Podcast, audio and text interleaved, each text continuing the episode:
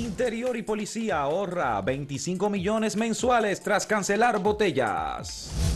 Junta Central Electoral deja a la Fuerza del Pueblo como minoritario y al PRM y al PLD como mayoritarios.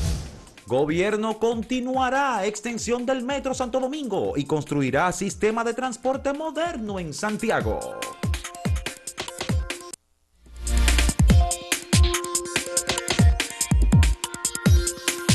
La decisión de la Junta Central Electoral genera un debate en torno a partidos políticos que se consideraban que tenían una presencia o una participación mucho mayor en el electorado dominicano. Lo que ha dicho la Junta Central Electoral, que el pastel de los fondos públicos se va a distribuir mayoritariamente, el 80% de esos fondos van a quedar únicamente en manos del Partido Revolucionario Moderno y del Partido de la Liberación Dominicana, las dos organizaciones consideradas mayoritarias. En el pasado eh, se estuvo distribuyendo entre cuatro, el Partido Reformista Social Cristiano, el Partido Revolucionario Dominicano, el Partido de la Liberación Dominicana, y el Partido Revolucionario Moderno. Esto fue a partir de los resultados quedó en tres partidos del 2016 y antes, por supuesto, estaba entre tres partidos. Había una especie de acuerdo entre los delegados de la Junta y la propia Junta Central Electoral para redondear, que creo que fue Ramón Rogelio Genao el que utilizó el, el concepto de redondeo para incluir como mayoritario al Partido Reformista Social Cristiano, que no había alcanzado el 5%, se quedó en 4.8, 4.9, y entonces él quería que el redondeo favoreciera al Partido Pero esa es una vagabundería propuesta por los reformistas, que en eso son expertos en vagabundería, y aceptada entonces por la dirigencia de dos partidos, el PLD y el PRD, que también eh, se prestaron a esa vagabundería y entonces eh, ahí está ese antecedente. Ahora la Junta decidió que no, que el que no alcanzó el 5% queda fuera de los de ser partido mayoritario. De ser partido mayoritario y por tanto la distribución de los recursos hay un 20% que queda entre las organizaciones que no llegaron al 5% eh, y que eh, tienen reconocimiento, mantienen su reconocimiento ante el organismo electoral porque sacaron eh, eh, funcionarios electos, pero como la ley electoral cambió, también para mantener la personería jurídica, algunos partidos eh, van a tener que volver a hacer un esfuerzo de reconocimiento. Esto significa tener locales, tener un número de adhesiones o firmas para que sean reconocidos otra vez por la Junta Central Electoral. Lo principal en esto es el dinero primero, porque es que el, el 80% de esos recursos que se aportan del fisco, es decir, de dinero que aportan los contribuyentes, será distribuido entre los que son mayoritarios, en este caso serán dos, PLD y PRM. El 80%. Hay un debate que viene y posiblemente eh, ya algunos avanzados, no se ha hecho de manera formal, que vengan recursos legales de parte de Fuerza del Pueblo, porque ellos entienden que si a ellos se les consideró segunda mayoría en el Congreso, para fines del Consejo de la Magistratura, luego que hubo el traslado de varios eh, dirigentes electos, tanto en la municipalidad como en el Congreso, del PLD hacia Fuerza del Pueblo, ellos entienden que ellos son el segundo partido. Pero ¿qué pasa? Que los votos se emitieron en la boleta del PLD, incluso para eso que se fueron, como Félix Bautista, como varios alcaldes que hubo. Eh, entonces, esos votos correspondieron en las urnas al Partido de la Liberación Dominicana. Pero ahí vendrá, y es posible que el propio PLD también ataque eh, con algún recurso, tratando de revertir la otra decisión respecto a la segunda mayoría para fines del Consejo de la Magistratura. Lo que pasa es que la segunda mayoría en el caso del Senado de la República, que fue lo que los senadores eh, validaron, eh, es por la cantidad de senadores alcanzados. Y, aunque el Partido de la Liberación Dominicana... Fue el criterio que se usó, pero hay abogados que opinan otra cosa. Ah, sí, porque sacaron el número de senadores iguales. Lo único que hubo un trasiego en el caso del partido Fuerza del Pueblo y pasaron al partido eh, del Partido de la Liberación Dominicana a Fuerza del Pueblo. De modo que en este caso eh, es distinto porque se está hablando en esta ocasión de la cantidad de votos obtenidos como partido. Sí, sí, no, ese fue el criterio de la Junta, pero sabes que los abogados, cada quien interpreta la cosa según su criterio, o sea que hay más de una lectura del asunto. Así que esperemos que habrá recursos, pero mientras tanto, nada, eh, como es la vida, porque ¿quién pensó que el Partido de la Liberación Dominicana iba a dejar de ser en un tiempo relativamente corto. Quien pensó quizá comenzando mediados del 16 que iba a ocurrir lo que ocurrió, nadie lo pensaba. Eh, y que ese partido iba a dejar de, ser, estar como número uno en la boleta y, dejar de ser la principal organización. Y quién sabe lo que puede ocurrir, porque de Fuerza del Pueblo dicen que todos los días hay gente del PLD que se está, que está dejando esas filas para irse a Fuerza del Pueblo. Mira lo que ha pasado. Eh, los partidos que se dividen y pierden las elecciones eh, pasan por momentos muy difíciles. El Partido Revolucionario Dominicano se dividió y perdió las, perdió las elecciones y se dividió. Eh, luego el Partido Reformista también ocurrió lo mismo. Perdió todos los procesos electorales, se dividió y está reducido a su expresión mínima. En este momento, esos dos partidos el de la liberación, el Partido eh, Reformista Social Cristiano y el Revolucionario Dominicano, eh, no llegan a un 2% de simpatía o, de adhesión. Yo pensé incluso Cada uno no llega a un 2%. El PRD iba a quedar por debajo y no quedó como cuarta fuerza el PRD. Bueno, entonces eh, ahora lo que estamos viendo es que el Partido de la Liberación Dominicana se está poco a poco empequeñeciendo o reduciendo. Como el PLD tiene un Congreso que está todavía sesionando y hay una campaña interna por la elección de los miembros del Comité Central y los que van a subir al Comité Político, eh, no tiene, digamos, eh, tanta trascendencia, pero sigue influyendo. Euclides Sánchez se fue la pasada semana a juramentar, ex senador por el PLD en La Vega, se juramentó como miembro del Partido Fuerza del Pueblo.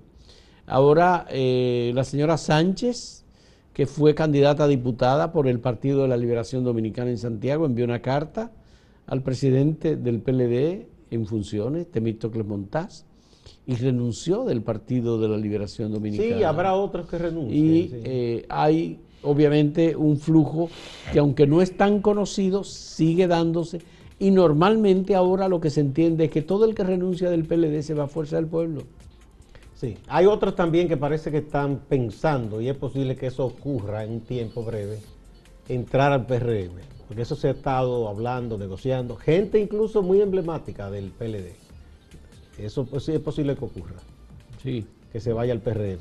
Bueno, eh, Rafael Calderón era un hombre emblemático del PRD y luego se pasó al PLD. Se pasó al PLD. Pero, pero no a ese nivel, no es una gente de tanta notoriedad ni que ha estado muy en puestos públicos. Hay gente, pero hay gente que está O Víctor Gómez Casanova, que pasó de secretario general de los reformistas al PRD. Al PRD, que fue hasta secretario general, creo, del PRD, o aspiró a secretario general. No fue, fue. Fue. Sí. Bueno.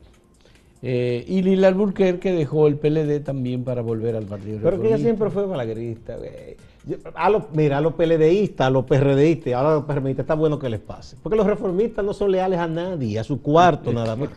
Y cada vez que le dan un cargo a una gente de esas, si ven que la cosa se mueve por otro lado, se van. no es la primera vez que ocurre. Eh, vamos a presentarle la pregunta que tenemos en el día de hoy para ustedes. ¿Influyen las iglesias en el Estado? Hay muchos temas, eh, obviamente, en discusión en este momento. ¿Usted qué piensa? ¿Demasiado, mucho o poco? Normalmente no se ve cómo es que influyen, pero los resultados son los que vamos a ver. en un momento volvemos.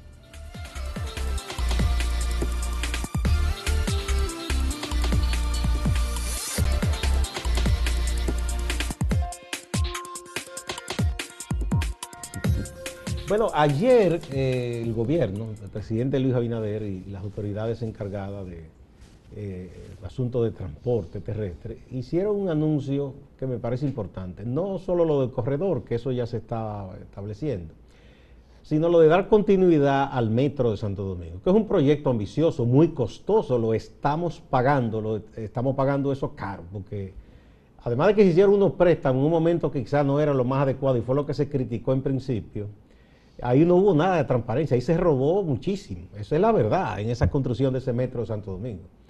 Entonces uno lo que espera que en la continuidad haya más transparencia y menos corrupción. Eso por un lado aquí. Lo otro, el viejo sueño de que también Santiago, que ya es una urbe importante, la provincia en su conjunto ya tiene un millón de habitantes y Santiago no solo en el casco urbano, esa gente eh, va y viene desde los municipios, porque ahí es que están los puestos de trabajo en su mayoría, sino que gente de otras provincias cercanas viaja a Santiago por asunto también laboral y asunto de estudio, tiene varias universidades. De manera que es importantísimo que Santiago también tenga un moderno sistema de transporte. No se hará, es lo que tengo entendido, como el metro con eh, un subterráneo, que ya no se recomienda en estos tiempos por lo costoso que es, sino que se hará con los sistemas más modernos, que son eh, con elevados. Elevados y un monorriel, o trolley, como le dicen, esa es una parte. Y se ha hablado también de rescatar viejos proyectos de ferrocarriles que conecten, por ejemplo, puertos tan importantes como el de Jaina con el de Puerto Plata, por ejemplo esos son proyectos a ya más largo plazo. Pero qué importante que esto se haga.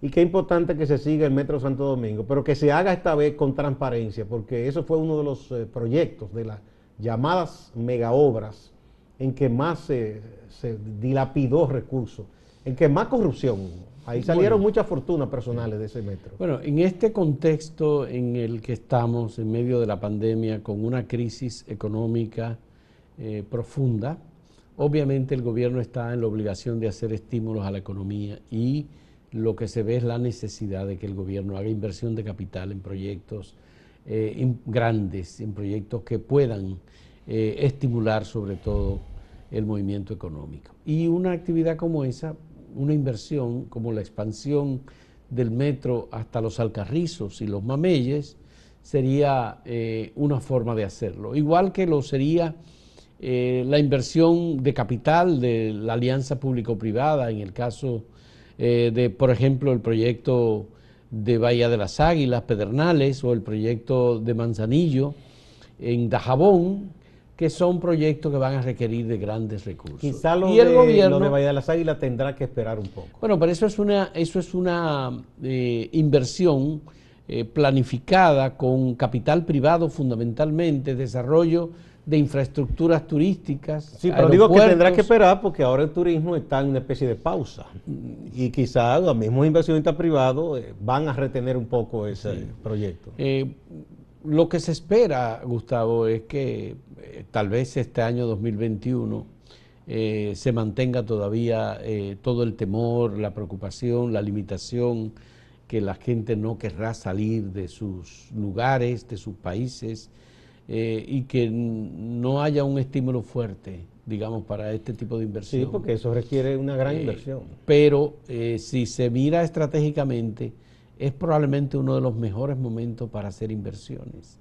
Cuando la gente está preparándose para salir del temor, del miedo, del constreñimiento, bueno, y entonces decida bueno, si se mira así, de yo invierto y me preparo para cuando se pueda abrir. Igualmente, este es uno de los momentos importantes y oportunos para hacer reformas estructurales en materia de economía. Por la crisis que estamos viviendo, por la paralización de muchas actividades, el gobierno ha estado flexibilizando. A partir de hoy hay una flexibilización en los horarios. ¿De ayer fue? Eh, sí, a partir de ayer, exactamente, a partir de ayer miércoles, en los horarios y eh, los restauranteros, los propietarios de gimnasios, la gente de las iglesias, eh, bueno, están comprometiéndose y están diciendo queremos eh, aplicar medidas para que deben ponerse de acuerdo estas empresas o esos locales o la gente que organiza actividades sociales como boda y esa cosa con las autoridades de salud pública porque deben llenar una especie de forma y un protocolo comprometerse a que se van a cumplir ciertas normas. Ya eso lo avisó el ministerio deben entrar a la página del ministerio de salud. Es decir eh, se puede pero se deben cumplir ciertas normas. La otra gran inversión que el gobierno planea hacer es en Santiago Puerto Plata con la carretera del Ámbar. Eh, ¿Tú Ese recuerdas proyecto también. que el presidente Luis Abinader anunció que se haría eh, esa carretera que acortaría la distancia, especialmente la distancia entre Tamboril y Puerto Plata, en la entrada a Puerto Plata. Eh, y sería, obviamente, eh, una manera de acortar distancia, pero también una manera de estimular el movimiento entre ambas ciudades, que son de las principales ciudades de la región norte del país. Sí, porque Puerto Plata no solo es importante por el turismo, Puerto Plata también tiene también su una industria, claro. Tiene industria. Vamos a recordarle la pregunta que tenemos para ustedes. ¿Influyen las iglesias en el Estado, en este caso no solamente la católica, sino también las evangélicas? ¿Demasiado? ¿Mucho? ¿O poco? Ustedes dirán. En un momento volvemos.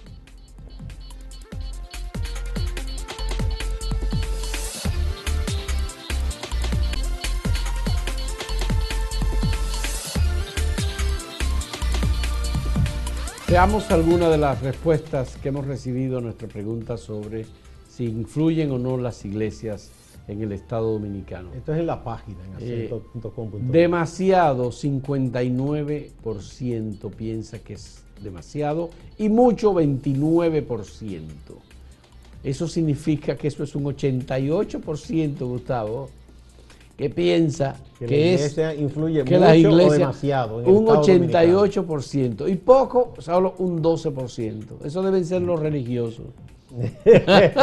o no, tal, vez yo que quieren más. Tal vez ellos dijeron mucho, entusiasmados.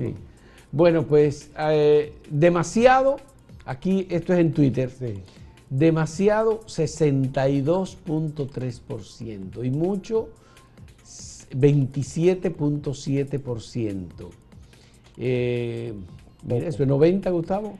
Y poco, 10%. Bastante parecido. 89% ¿eh? dice que influye mucho o demasiado. Mucho o demasiado, sí. Bueno, aquí hay una opinión. Brian Olea. Las iglesias no. La iglesia católica, dice él. Ah, bueno, ese está, ese está un poco eh, desinformado porque las iglesias evangélicas influyen también. Eduardo D. dice, además, la iglesia católica se beneficia del Estado a costilla del pobre pueblo dominicano. Bueno, hay el concordato que está desde el año 1954, señores. Aquí hay 13 mil votos en YouTube. En YouTube. 65% piensa que influye demasiado y 19% que influye mucho. Eso es, eh, bueno, eso es cuánto? 84%. 84%. 16% dice que poco. Poco. Eso es en YouTube. Vamos a ver. Aquí tenemos a Emelindo Mota Benítez que dice, claro, que eh, si miren un ejemplo, claro que si miren un ejemplo, los días feriados, la mayoría se mueven y los religiosos no. Tú ves eso, es, muy, es un buen aporte de Curioso, ¿no? Sí. Yo, Yaciel Alexander Casado Ortiz, para los que comentan sin desayunarse, la mayoría. La iglesia influye en el Estado ya que este es un país altamente cristiano. Y el Estado es el pueblo, el gobierno y la justicia. O Procuraduría, dice. Bueno. Luis Betances dice, si los gobiernos incluyeran más a la iglesia o a las iglesias, creo que estarían mejor que los que nos gobiernan ahora. Eh, se, quiere que, influyan más todavía. Influyan más todavía. Víctor Martínez, que Dios nos libre de un gobierno eclesiástico. Cuando la iglesia gobernó fueron demonios. Ahora que dejen al gobierno, el gobierno en paz y que les impongan sus reglas a sus feligreses. Ese por lo mínimo es ateo. Elvis Díaz. Básicamente todos los gobiernos de la historia dominicana se han dejado influenciar en su mayoría por la iglesia. O qui pro quo, porque en definitiva los gobiernos también intentan sacar algún tipo de eh, ventaja con esas concesiones que hacen. Como lo hizo Trujillo cuando firmó el concordato, él quería divorciarse y le dio financiamiento a los seminarios y a los curas y a las iglesias, les donó las edificaciones estatales a las iglesias y además hasta los seminarios de formación. eso ha sido la historia, porque lo que hizo Enrique y está vigente el Enrique VIII, ¿eh? que para eh, divorciarse por no sé qué quinta ocasión, cuarta, así, eh, separó a la iglesia, negoció con la iglesia católica de Inglaterra y, nació la anglicana. Nació la iglesia Y entonces le dijo a los canales, se casan ustedes y me caso yo, y no hay problema. la iglesia luterana, en donde todo el mundo, bueno, pues tiene vida más o menos normal. No, esa más bien eh, no es luterana, la luterana es alemana. Ajá. Sí, esta es más bien, eh, la anglicana es casi lo mismo que la católica, lo único que los se casan los curas. Sí, sí, sí, sí. Muchas gracias. Vamos a presentar a continuación a nuestro compañero Máximo Laureano, que como cada día nos ofrece importantes informaciones desde Santiago y la región del Cibao. Adelante, Máximo. Gracias por la conexión. Saludos. Los polleros en Moca desconfían del acuerdo anunciado por el gobierno con los productores avícolas de la zona. Un acuerdo que procura vender la carne de pollo a 50 pesos. La situación del pollo sigue igual. No se ha remediado nada porque el gobierno hizo su asamblea con los grandes productores. Esos grandes productores no dependen de nosotros ni nosotros de ellos. El pueblo dominicano depende de la pollera, de los detallistas. Somos los detallistas y estamos comprando carne él que buscar la vuelta, como el consumo del pollo salga más barato para nosotros vender barato. Eso es lo que está pasando. Es una medida que es fracasada la que el gobierno ha tomado. No debió ser así, debió pensar en el chiquito. Se va a beneficiar un solo sector. El sector grande, productor y los encargados de hacer el negocio con ellos. Esos son los beneficiarios. El administrador de De Norte, Andrés Cueto Rosario, ha anunciado que han estado trabajando en la instalación de luces en los municipios y provincias de la región del Cibao. de que hay desaprensivos que nos están robando la luminaria. Y yo quiero aprovechar siempre que tengo un medio para decirle a la ciudadanía que nos apoye, que nos apoyemos, que el hombre es un ser gregario y que tenemos que cuidar todo en comunidad. La policía hace su papel, los técnicos de nosotros en el norte aquí estamos haciendo el papel de instalarla, pero los desaprensivos me están robando luminarias y me están robando conductores para evitar la iluminación. Porque lo inicuo, lo malo, dice la Biblia, busca la oscuridad. Hoy nosotros le estamos mostrando a ustedes 10.000 luminarias que se instalarán en las 14 provincias del Cibao. No habrá aquí un barrio, un sector, un paraje que no quedará iluminado continuar lo que iniciamos en los primeros días de agosto, cuando nosotros llegamos a la dirección del norte. Se nos acabaron las luminarias, nos llegaron estas 10.000 más 4.000 que estamos eh, recuperando gracias al trabajo que viene haciendo el ingeniero Armando con su equipo, Andrés que lo tengo aquí y los otros jóvenes del norte. Allanamiento en la casa vinculada al alcalde de Santiago, Abel Martínez, luego de sus quejas y denuncias de que se trató de una acción arbitraria, de una acción anticonstitucional, luego que sus abogados se querellaran ante la Corte de Apelación de Santiago. En las redes sociales se están difundiendo algunos videos donde se le recuerda al alcalde de Santiago sus primeros cuatro años de gestión 2016-2020. En ese tiempo hubo una cadena de atropello y de maltratos a muchos ciudadanos. Distante pero pendiente, siga la programación de Acento TV.